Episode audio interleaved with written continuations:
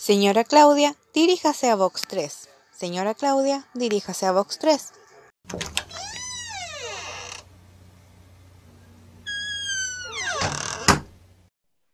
Hola, buenas tardes. Mi nombre es Denise y soy estudiante de tercer año de obstetricia de la Universidad San Sebastián. Y yo la atenderé hoy. ¿Cuál es su nombre? Eh, mi nombre es Claudia. Hola, Claudia.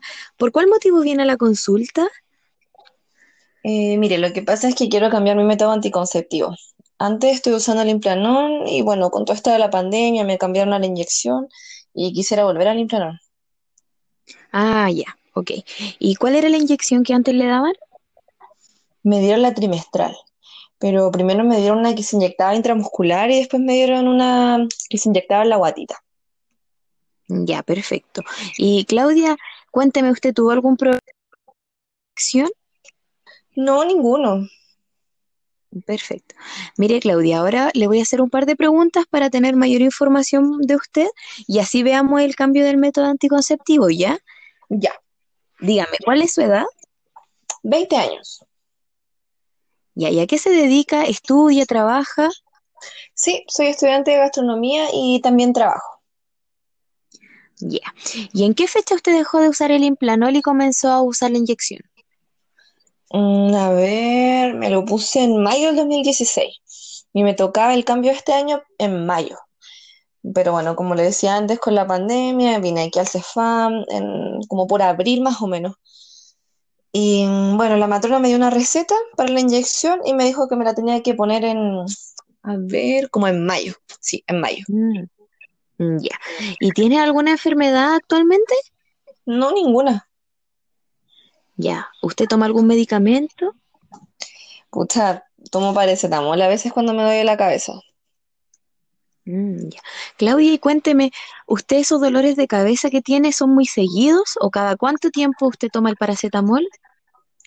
La verdad, no son tan seguidos, pero a veces cuando hace mucha calor eh, me empieza a doler y ahí es cuando tomo paracetamol, pero no es que sea todos los días o toda la semana. Mm, ya, comprendo. ¿Y usted ha tenido alguna operación o antes ha estado hospitalizada? Sí, eh, como a los ocho años me operaron de apendicitis y ahí estuve hos- hospitalizada como dos días. Mm, ya. ¿Y tiene alguna alergia o quizás puede ser alérgica a algún medicamento?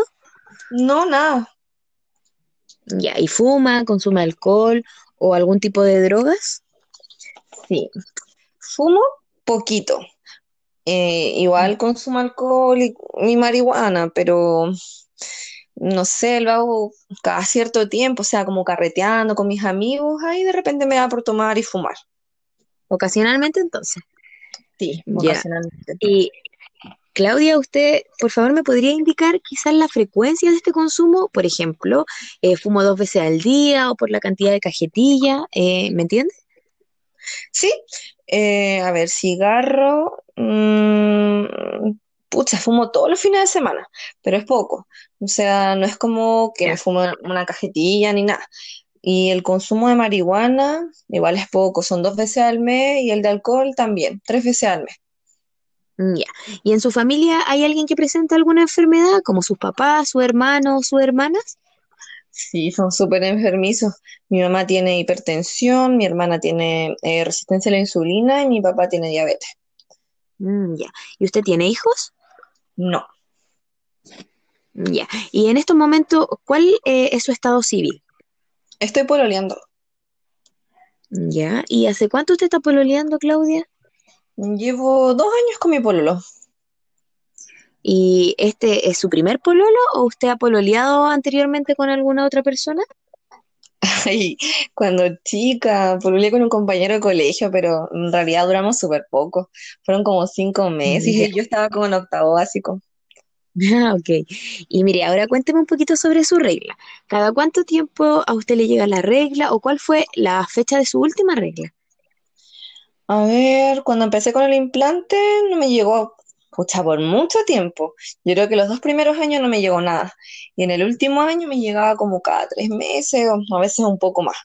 Después cuando me puse la inyección tampoco me llegó. Y ahí tuve episodios donde sentía como un dolor en el útero y de repente igual sangraba un poquito, pero después Mm, era como nada. Ya, ¿y usted, usted se acuerda cuándo fue la última vez que le ocurrió esto? Eh, si no se acuerda, no se preocupe. No, la verdad es que no me acuerdo. Lo que pasa es que yo sé que debería anotar mis reglas, pero en verdad se- siempre se me olvida. Ya, no se preocupe. Mire, ahora dígame entonces si se acuerda a qué edad le llegó su primera regla, la primera vez que le llegó la menstruación. Mm, a los 13. Ah, ya, Claudia. Ahora me podría indicar eh, a qué edad aproximadamente iniciaste tu actividad sexual, Mm, ¿se refiere a cuando perdí la virginidad? ¿sí? ¿Recuerda hace cuánto fue aproximadamente? Sí, a los 14 años con mi primer pololo. Ah, perfecto.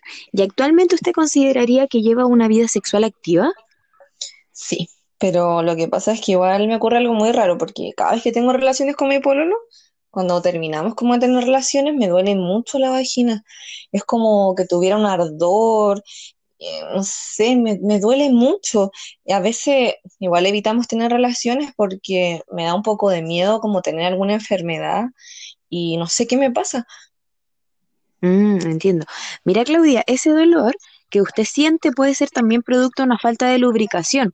No siempre ocurre por enfermedades, ya.